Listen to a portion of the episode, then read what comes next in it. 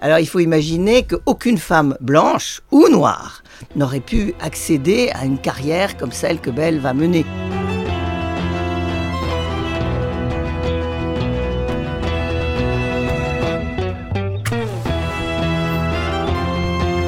Bonjour et bienvenue dans les podcasts du Festival du Livre d'ici les Moulineaux. Le 12 juin 2021 aura lieu la 7 édition de cette fête organisée par la librairie Chante-Livre et la mairie d'ici les Moulineaux. Lors de cette journée, vous pourrez rencontrer de nombreux auteurs et autrices et découvrir, vous faire dédicacer leurs albums jeunesse, leurs bandes dessinées ou leurs romans. En attendant ces rencontres, je vous propose un avant-goût sonore avec la parole de ces artistes. Aujourd'hui, j'ai rencontré Alexandra Lapierre pour son roman Belle Green. Dans les années 1900, à New York, une jeune femme, Belle d'Acosta Green, devient la directrice de la fabuleuse bibliothèque du mania J.P. Morgan.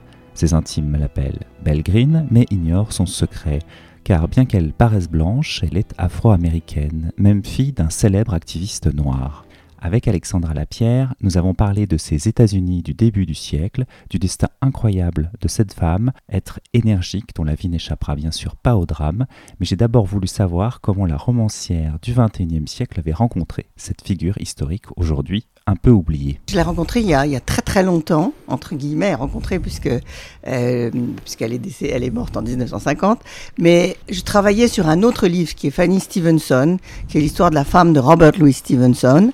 Et tous les documents que je recherchais, enfin beaucoup de documents que je recherchais, se trouvaient dans une bibliothèque de New York, la Morgan Library. Mais euh, à chaque fois que je demandais un manuscrit, on me disait ah ben vous le prendrez dans le bureau de Belle. Alors au bout de la troisième fois ou quatrième ou cinquième, j'ai fini par dire mais c'est qui Belle?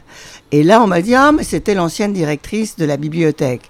Alors je dis bah je peux la rencontrer parce que du coup elle on dit ah ben non mais elle est morte euh, il y a 40 ans, elle est morte en 1950. Je travaillais sur un autre livre, ça m'a absolument pas euh, interpellé plus, plus, plus que cela. Cela dit, j'ai quand même pris quelques notes en me disant qui est Belle Green, point d'interrogation.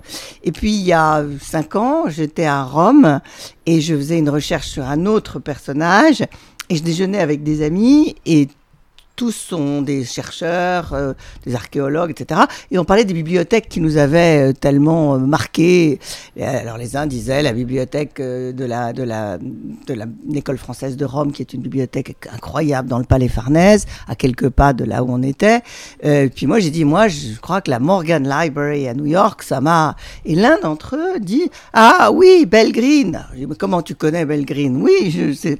Et, et, là, il m'a dit, bah, parce que c'est un personnage incroyable, parce que elle a fondé cette bibliothèque. Tu parlais des manuscrits de Stevenson, mais ils ont tout acheté. Ils ont le manuscrit de Dr. Jekyll et Mr. Hyde, mais pas seulement. Ils ont tout Dickens, ils ont les incunables, ils ont euh, des manuscrits enluminés, des bibles euh, imprimées par Gutenberg. Bref, j'ai repris mes carnets sur Belle. Et là, il y avait, entre-temps, une biographie sur Morgan, le, banquier Morgan, le fondateur, le propriétaire de cette bibliothèque. Et dans cette biographie, on racontait que la fondateur, enfin la, première directrice de la bibliothèque de, JP Morgan avait été sa confidente, son amie et son employée pendant toute sa vie.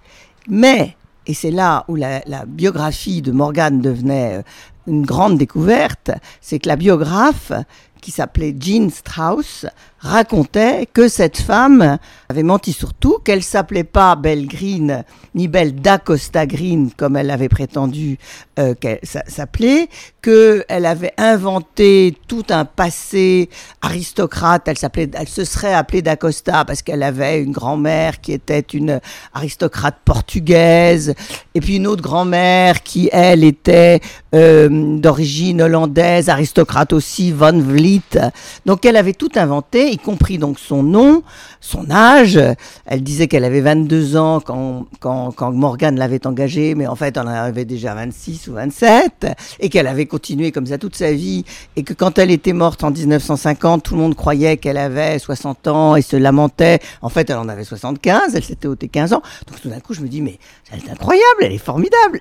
Et cerise sur le gâteau, absolument fascinant, c'était que son propre père était le plus grand activiste noir de l'époque, qu'elle avait l'air blanche, qu'elle s'était fait passer toute sa vie pour une femme blanche, qu'elle avait donc tout inventé, car elle était née colored, c'est-à-dire aux États-Unis à l'époque de la ségrégation, un stigmate qui faisait que vous ne pouviez avoir absolument pas accès à la connaissance, que vous étiez parqué dans des ghettos. Moi, je croyais au départ que c'était seulement dans le sud, mais c'est totalement vrai aussi à New York. Euh, du coup, je me suis plongée dans l'histoire des droits civiques pour m'apercevoir que quand vous naissiez aux États-Unis jusqu'en 1964, quand vous naissiez avec une goutte de sang noir, c'était une loi, vous étiez à jamais stigmatisé comme colored et vous n'aviez donc, vous n'aviez donc accès absolument à rien. Et si on avait découvert qu'une femme noire ou un homme noir se faisait passer pour blanc, épousait des blanches ou des blancs, alors là, c'était euh, la prison si on était dans le nord et le lynchage et le fait d'être brûlé vif si on était dans le sud. Dès le début, vous contextualisez déjà ce pays en, expliquant que justement il y a un racisme qui est beaucoup plus important, qui est beaucoup plus ancré, justement, qui était à la recherche de la moindre goutte, comme vous disiez, de sang noir. Et ensuite, le roman commence par non pas le début de la vie de cette femme tout à fait mystérieuse, mais par un élément euh, tragique de son neveu devenu son fils adoptif qui se suicide parce qu'en fait l'amour lui est refusé à cause de son sang parce qu'il lui-même découvre qu'il est noir et donc à partir de là, quelque chose lui est interdit. Oui, c'est-à-dire qu'à partir du moment où en effet, euh, si vous avez une goutte de sang noir euh, de quelques générations euh, qu'elle date, enfin, même si c'est à huit, générations de distance, vous êtes considéré aux États-Unis comme une personne de couleur et comme on est dans un pays incroyablement raciste, à partir du moment où vous êtes une personne de couleur, bah, il y a une ségrégation et une discrimination qui fait que euh, les personnes de couleur n'ont pas accès euh, à, la connaissance, enfin les, universités, n'ont aucun droit d'aucune sorte, puisque les droits civiques ne datent que de 1964. C'est complètement aberrant quand on y songe. Et en plus, dans le cas de Belle, euh, à partir du moment où elle décide de se faire passer pour blanche, c'est-à-dire de falsifier son identité, sa naissance, son nom, son histoire, ça ne peut marcher que si tous ses frères et sœurs, et elle en a quatre, euh, font la même chose. Et sa mère fait la même chose. La chose est compliquée, et la même chose, c'est-à-dire ce qu'on appelle aux États-Unis de passing, c'est-à-dire franchir la, barrière de couleur.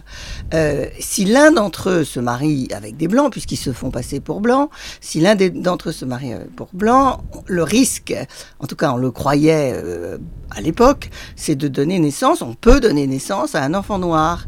Et auquel cas, si l'un des cinq enfants euh, se marie et tout d'un coup leurs enfants sont des enfants de couleur, alors tous les autres sont démasqués. Et puis évidemment, c'est le drame absolu puisque vous étiez non seulement euh, étiez complètement illégal. Hein, une personne de couleur qui se faisait passer pour blanc, c'était le crime absolu. Donc, euh, euh, du coup, ils font un serment absolument terrible, qui est de ne jamais se marier pour ne pas avoir d'enfants. la contraception était quand même assez compliquée à l'époque. Et, donc, ces cinq enfants, Belle compris, font ce serment. Évidemment, sur les cinq, il y en a un, entre guillemets, qui va trahir, qui va se marier, une en l'occurrence, avec un blanc. Elle a l'air blanche et elle se fait passer pour blanche de tout temps, qui va avoir un enfant qui va être le neveu bien-aimé de Belle, auquel on, va garder, euh, enfin, on ne dira jamais ses, origines euh, métisses. Jamais. Euh, et pendant la guerre, alors que ce garçon est au front et est en train de, est aviateur, et il est, en Angleterre et il combat euh, avec les, Américains euh, pour libérer la France. Il reçoit une lettre de la femme qu'il aime et qu'il adore et qu'il veut épouser, qui lui dit qu'il doit se faire castrer, sinon elle l'épousera jamais, et qui lui dit que sa famille évidemment est totalement contre ce ce, mariage. Et c'est une lettre abominable. Et euh, c'est vrai que le choc euh, est tel, puisqu'il ignorait euh, tout ça.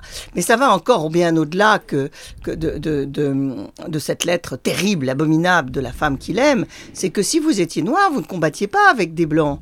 On vous, on, donc tout d'un coup, ce garçon, au milieu de la guerre, alors qu'il risque sa vie à tout instant, va perdre ses camarades, va être montré du doigt, va être dégradé, puisqu'il s'est fait passer pour ce qu'il n'était pas. Certes, il l'ignorait, mais néanmoins, euh, à partir du moment où ça devient public.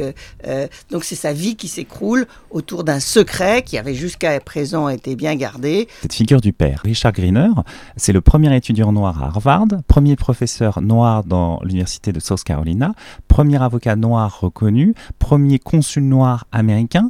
Donc c'est quelqu'un qui est une figure vraiment très importante pour l'époque. C'est-à-dire qu'on est à, la fin du 19e siècle, début du 20e siècle. Et Pellegrin, dans votre roman, veut oublier ce père et on pourrait dire qu'en opposition, c'est peut-être un peu facile, il y a JP Morgan, euh, qui, est une, qui devient une sorte de référence un peu tutélaire pour elle.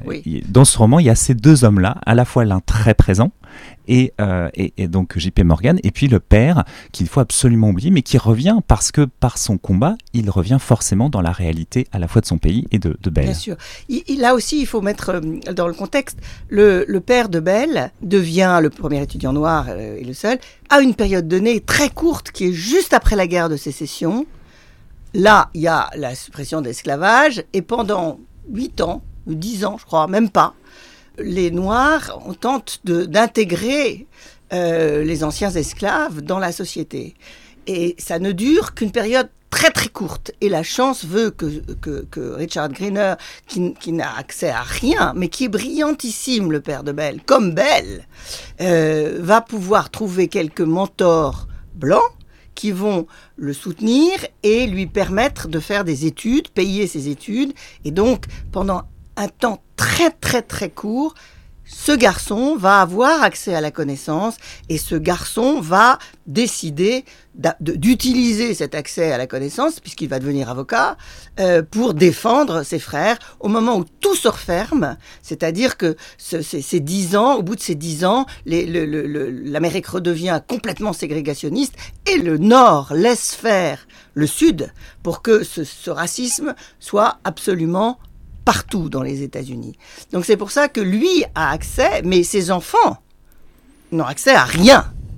Sauf que euh, le, le, fait qu'ils aient l'air blanc, et pourquoi est-ce qu'ils ont l'air blanc C'est parce que sur des générations d'esclaves, les filles, les petites filles esclaves noires étaient abusées par leurs propriétaires blancs, donnaient naissance à des enfants métis et à des filles métisses qui étaient à leur tour abusées par leurs propriétaires blancs. Et au bout de la chaîne, on arrivait à l'époque de la guerre de sécession avec toute une communauté d'esclaves blancs. Et c'est pour ça qu'on les a stigmatisés tout de suite comme étant de toute façon noirs et appartenant à la communauté noire. Et là, on arrive au paradoxe que euh, cette, cette belle et les siens ne sont acceptés ni par les noirs puisqu'ils ont l'air blancs, ni par les blancs, puisqu'ils ont des papiers noirs et qui sont à jamais considérés comme noirs.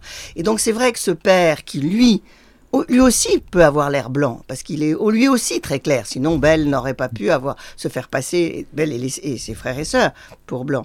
Donc lui, il prend le parti des Noirs, bien qu'il pourrait passer pour blanc, en disant je vais utiliser tout ce que j'ai appris pendant les dix ans qu'on m'a laissé pour euh, combattre euh, ces inégalités, ces injustices, etc. Le problème, c'est que le personnage est fantastique. Greener, en tant que, tant que militant, c'est un personnage fabuleux. Hein, c'est vraiment un, très grand homme.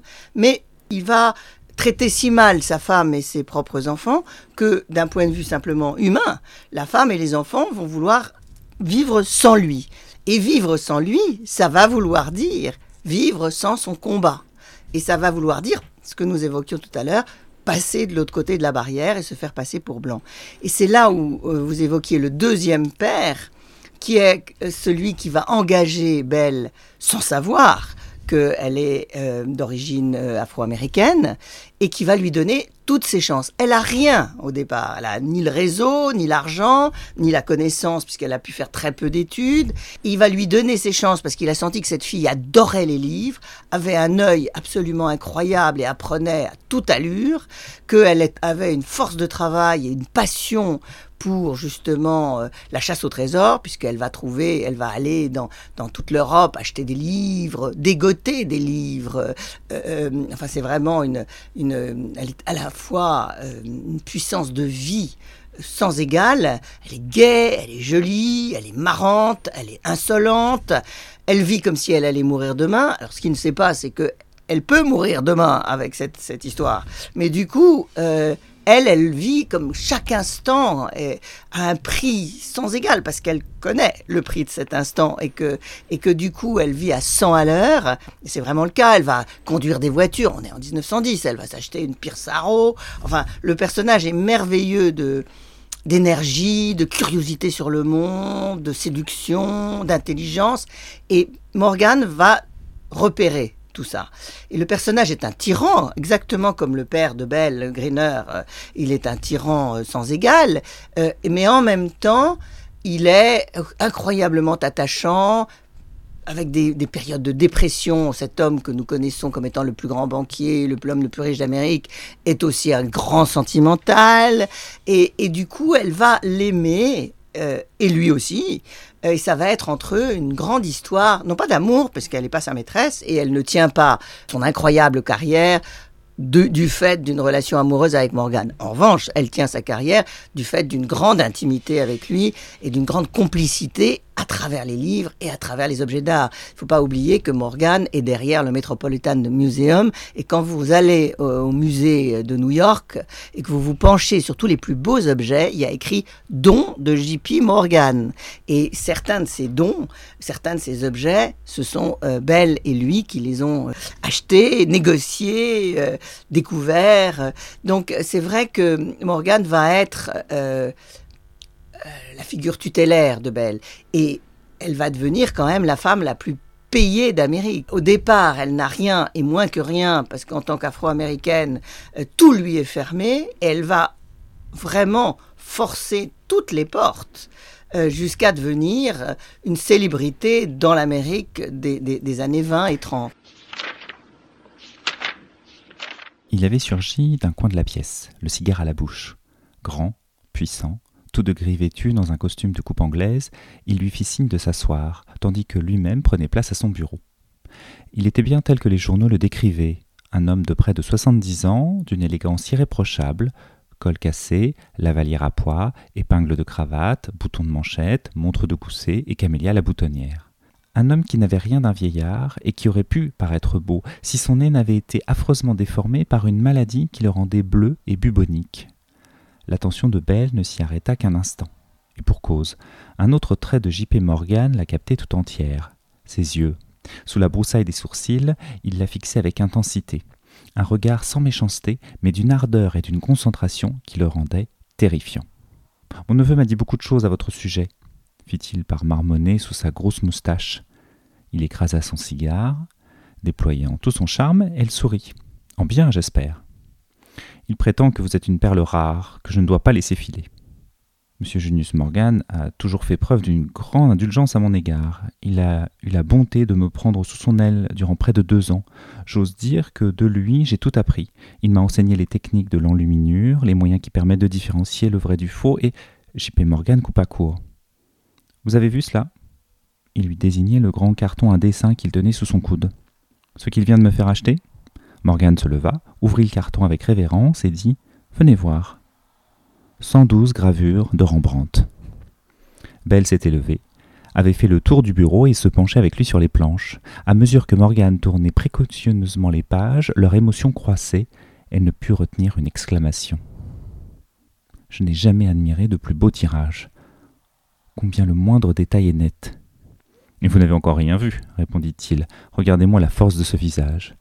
Et celui-là, la mère de Rembrandt, montra-t-elle avec vénération. Ils observaient maintenant les planches en silence, sans que ni l'un ni l'autre eût plus besoin d'émettre un commentaire. Leur joie devant la beauté de chaque œuvre les liait dans une sorte d'intimité. Ils partageaient la même extase.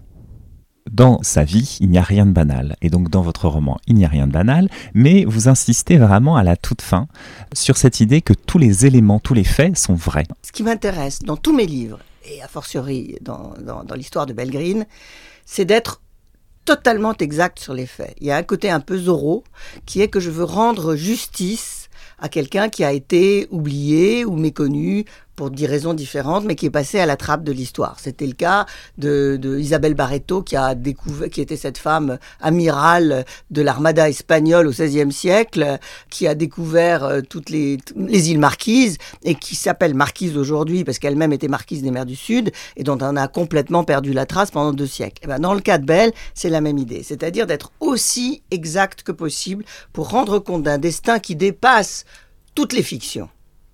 Donc c'est effectivement une énorme enquête pour que tous les faits, toutes les dates, tout ce que je vous raconte, il n'y a pas de personnage secondaire qui est inventé.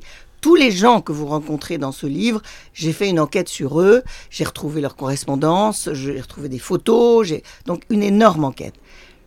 Mais le deuxième aspect de mon rêve de départ, c'est de rendre compréhensible, accessible, des mondes auxquels la plupart des gens n'ont pas accès. Par exemple, le monde des livres, démontrer qu'est-ce que c'est que d'être un collectionneur de livres et pourquoi 99% des gens ne, s'y intéressent pas ou, se disent oh là là ça c'est pas pour moi c'est trop compliqué euh, c'est poussiéreux c'est or c'est là où rentre en jeu la technique du roman qui est de vous rendre parfaitement compréhensible, parfaitement accessible des univers qui au départ vous sont étrangers. Et, donc, le roman entre en, ligne de compte pour euh, vous expliquer les choses, pour euh, vous rendre euh, des, sentiments par des dialogues. Mais les dialogues du livre sont pris des lettres. Donc si un jour ça vous intéresse de voir le document original à partir duquel j'ai fait la discussion entre Belle et son père, par exemple, quand lui l'accuse d'être une traîtresse, de trahison en lui disant tout ce que tu as réussi, tu l'as réussi pour toi toute seule, alors que mon combat à moi, c'est de réussir pour l'ensemble de notre peuple, de nos frères noirs, de nos frères de couleur. Donc tu dois dire que tu es noir pour démontrer que les blancs ne sont pas supérieurs, la preuve, tu es la femme la plus payée d'Amérique et tu es une femme de couleur, cette conversation, elle est prise des documents. Et c'est ça qui est important euh, pour moi, c'est que les, documents restent au cœur du travail, mais ne doivent pas assommer le lecteur. ils servent à vous raconter l'histoire, mais le roman vous permet d'avoir accès humainement. Et c'est ça le, double travail. Donc ce que je veux dire, c'est qu'il est à l'origine du livre, totalement à l'origine. Ces deux aspects qui sont pour moi aussi importants l'un que l'autre. Les faits et la compréhension des faits. Donc c'est vrai qu'il y a un moment, après cette enquête, par exemple quand j'ai retrouvé la lettre de la fiancée du neveu de Belle qui va occasionner son suicide, c'est vrai que c'est des moments absolument incroyables et que ce moment où la réalité est, est tellement plus forte que n'importe quelle fiction, euh, vous avez tendance à vouloir continuer parce que plus vous cherchez, plus vous allez trouver. Il y a un moment où vous avez suffisamment de documents justement où tout est dit dans ces documents et que le reste va certainement étayer, donner plus de détails, mais vous avez, vous sentez vous en tant qu'écrivain que Belle, vous la tenez en vous, quoi. Ça y est, vous avez, vous, l'avez, et, les autres personnages, vous les avez parce que parce que tout ce que vous avez trouvé est concomitant et, vous permet de, construire ce personnage. Par exemple, un détail qui a été, qui m'a rendu folle, mais qui au fond été formidable pour le livre. Les lettres de Belle, je pouvais, que j'ai retrouvé, je ne pouvais dans la bibliothèque ni les photographier, ni les photocopier, ni les scanner. J'ai dû les recopier et les recopier à la main au crayon. Des mois de travail où vous dites mais pourquoi je fais ça? C'est complètement débile, je perds un temps. En recopiant au crayon de votre écriture les lettres de Belle, vous devenez au bout de la trentième lettre elle. Je veux dire, euh, vous la sentez par tous les pores de la peau, vous l'entendez. Le fait de recopier, ça a l'air idiot, mais c'est euh, un truc euh, qui fait, qui fait que vous l'intégrez en, vous. Et, et, du coup, après, dans les dialogues, je les ai, je les ai copiés.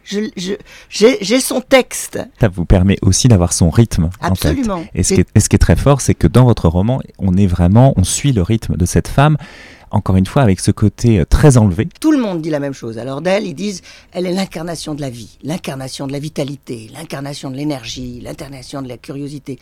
Ce qu'ils ignorent tous, c'est que on devient ça quand on sait que demain on meurt. Euh, alors il y a deux solutions, ou bien on fait plus rien parce qu'on est foutu, ou bien au contraire on se dit prenons, prenons, prenons, prenons. Et Belle a, vraiment vécu comme ça. Prenons chaque moment, profitons de chaque instant. Et chaque instant est chez elle multiplié par 100. Alors évidemment ça va avec des excès, elle est excessive, elle boit comme un trou, on évoquait qu'elle dansait, qu'elle adore la vitesse, qu'elle elle joue avec le destin en permanence. Euh, mais ça, c'est sa nature et c'est ce qui en fait ce personnage absolument merveilleux de, de euh, on, on, la compare à un soleil euh, qui roule, euh, une espèce de boule de feu. et tout ça, souvent les boules de feu sont pas cérébrales, sont pas intellectuelles, sont de... elle est tout ça à la fois. C'est ça qui est extraordinaire. Est-ce que vous, vous retravaillez énormément le manuscrit? Énormément. Le premier jet est ignoble, le deuxième jet est ignoble, le sixième jet est ignoble. je travaille sur, sur mon ordinateur, à part quand j'écris au crayon toutes les lettres de Belle. Et, j'imprime parce que je vois rien sur l'ordinateur. Et le matin, je, donc, j'imprime le travail du soir, je me lève vers 6 heures, je lis sur papier ce que j'ai fait, et en général, je barre tout et je recommence. Le rythme est très important, je coupe, je, je réfléchis, j'ai un plan au départ, j'ai un plan. Et souvent, on a très envie de se dégager de son plan à mesure qu'on écrit. Et pour moi, alors là, vraiment, il n'y a pas de, il a pas de la règle, mais pour moi, en fait, la première intuition, je parle pas de l'écriture, je parle de la première intuition de l'histoire, de raconter l'histoire elle est souvent la bonne. Et donc je reviens à ce que j'avais pensé au départ. Mais je peux errer aussi pendant des jours et puis tout d'un coup me dire mais au fond ça c'est pas nécessaire.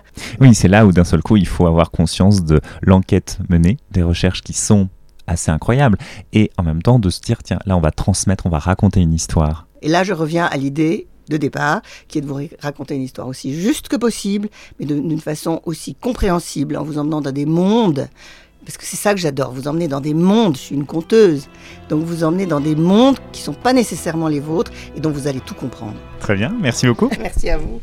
Pellegrine est publié par Flammarion.